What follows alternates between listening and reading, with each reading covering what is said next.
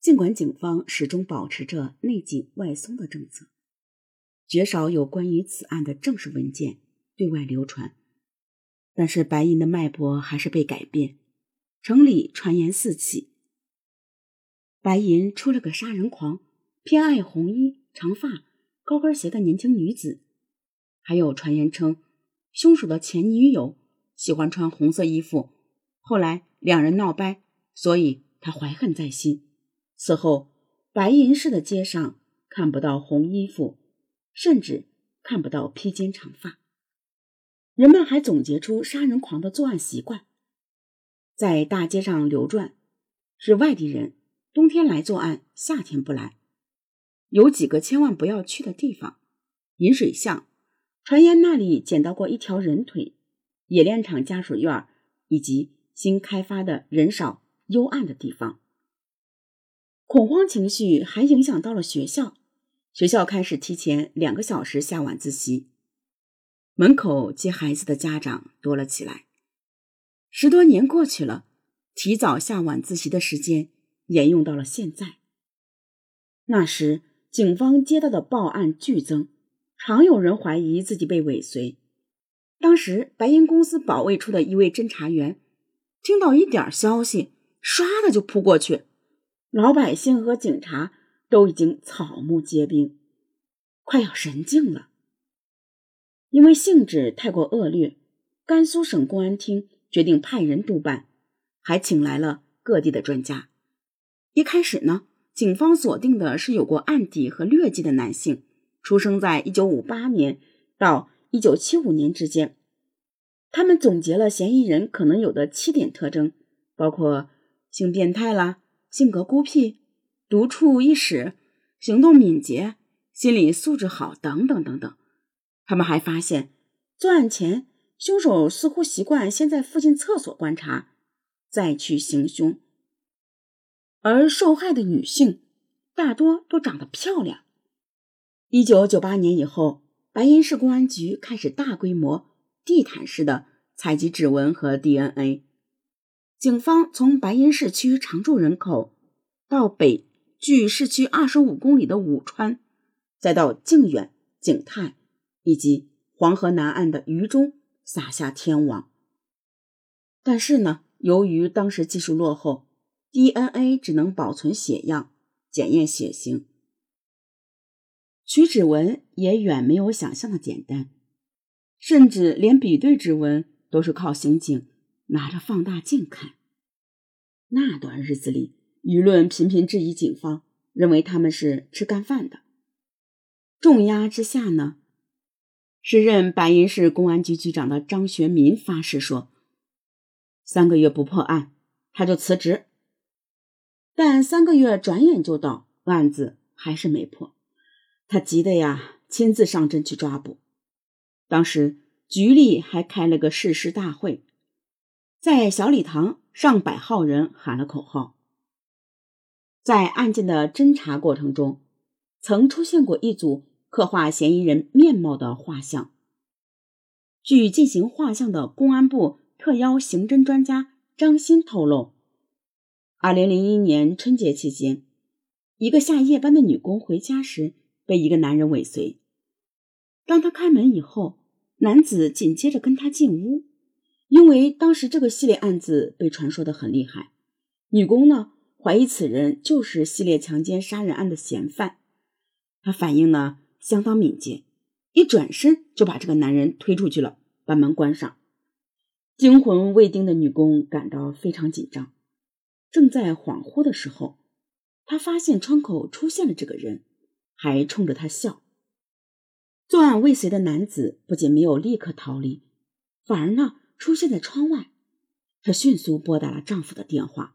很快，她的丈夫赶回了家。夫妻二人发现男子又在窗户旁出现，还冲着他们笑，气氛紧张到了极点。他们迅速拨打了报警电话，警方几分钟内就赶到了现场。接下来发生的情节仍旧让人无法想象。当他们讲清楚这个人的特征以后，民警马上反应过来，刚才在路上恰巧碰到了一个类似这样的人，可是警方出动了大量警力，对案发周边进行了拉网式排查，没能再次发现犯罪嫌疑人的行踪。二零零二年，张鑫根据三名目击者的回忆，画出了三张犯罪嫌疑人的模拟画像。由于记忆模糊，最后画像只有六七分像。尽管如此，但对于白银警方而言，这三张模拟画像仍旧是当时有关犯罪嫌疑人最为直接的线索。接下来的几年中，警方对白银市数十万的男性进行了排查筛选工作，这样的办案量在中国刑侦史上都极为罕见。此时的白银呢，整个城市人心惶惶，草木皆兵。白银几乎调动所有警察、武警、治安警，甚至社区大妈，三班倒值班，二十四小时不间断巡逻所有大街小巷。不仅全市所有城市户籍的男性，连进城做建筑工的农民工、车站来往的乘客，全部都打了指纹。时任白银市公安局刑警队长的刘海平反复强调。不能放过一个人，不能出现任何疏漏。即使这样，依然无法捕捉那个幽灵凶手。两千年、两千零一年、两千零二年，他还在白银游荡，在街头巷尾随机入户，爆出一桩桩惊天惨案。二零零零年十一月二十日，棉纺厂家属院里，二十九岁的罗某被杀死。与此前命案类似，他颈部被切开，双手被取走。警察们最悔恨的是，二零零一年五月二十二日，他们曾与嫌犯擦肩而过。当天呢，公安局接到报警，电话那头的张某已不太能说话，他呼噜了几声，说自己在水川路的家中被害。民警没听清地名，便没能出警。张家人打了幺二零，医生赶到后发现张某被割了喉，便再次通知警方。水川路与白云分局刑警支队一街之隔，但为时已晚，死者只留下了两个关键信息：长发、本地。后来经警方分析了作案时间，要是接警后能及时赶到，便会与凶手。迎面撞上，因为逃离现场的路只有一个出口，而机会一旦失去，就不再有了。二零零二年二月九日，又一起案件发生了。白云区陶乐春宾馆的三楼长包房客户周某被害，受害人颈部被切开，上衣被推至双乳之上，下身赤裸，遭到强奸。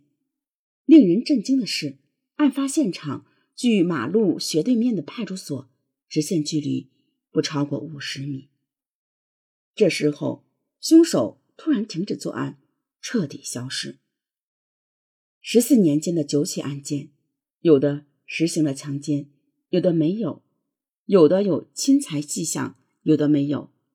凶手似乎并没有一个清晰、单一的目的，也让他的面目。在白衣人的心里变得模糊不清。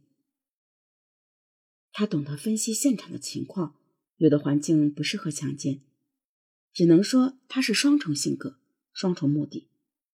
生活上需要钱，变态心理上需要干这个事儿，不留活口。郝玉新没有想到，他的职业生涯会压在九起一人所为的未破案件上。他九十年代初进入白银分局刑侦队，几乎踏遍每个现场，熟悉到几乎能嗅到凶手前脚离开时的气息。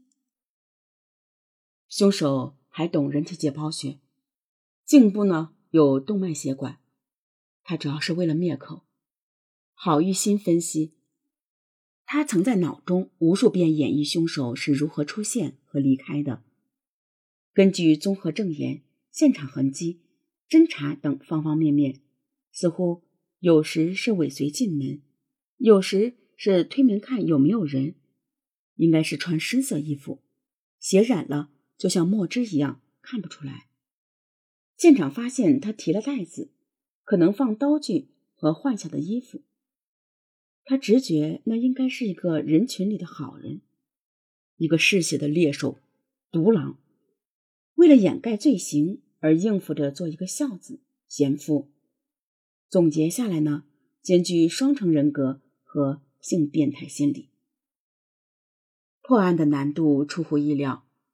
上世纪九十年代，西部地区的街头呢几乎没有监控探头，案发前后也几乎没有目击者和间接证人，但在历次犯案现场都留下了血迹、精液、指纹、足印等身体特征线索，但警方呢却一直未能找到凶手。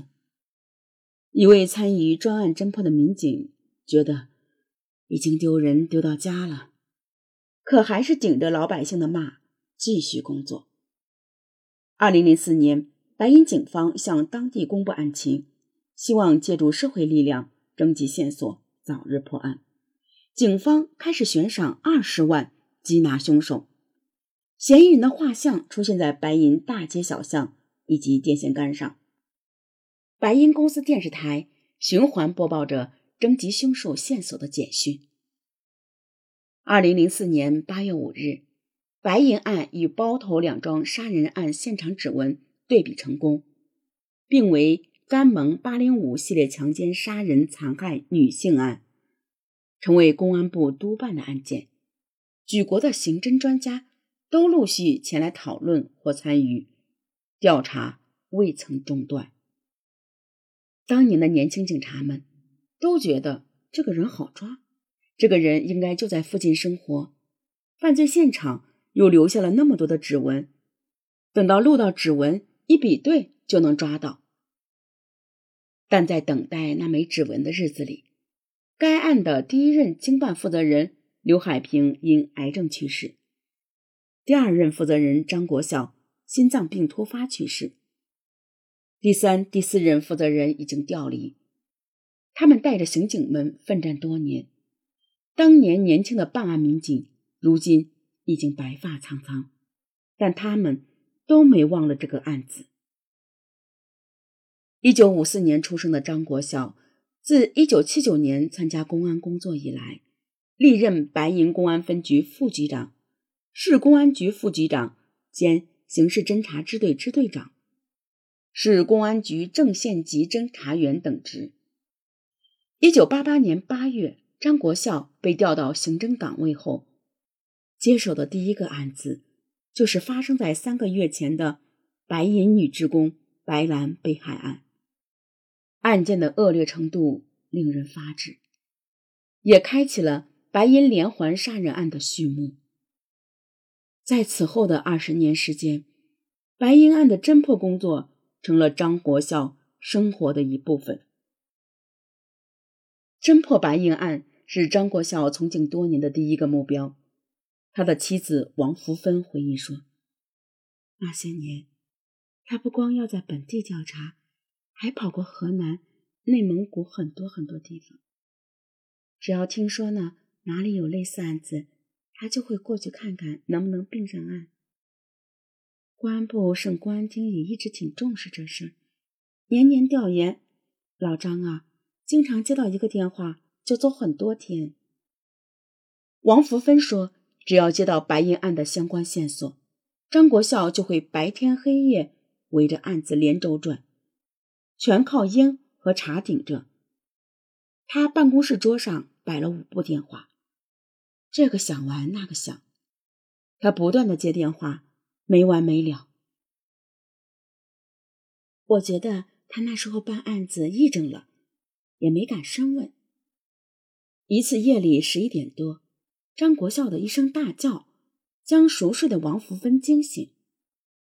他坐起来，看到张国孝满头是汗，喊着：“就是他，凶手就是他！”吓得我不敢说话。他喊完了，我才摇摇他的胳膊，把他喊醒。他醒后就坐起来抹眼泪。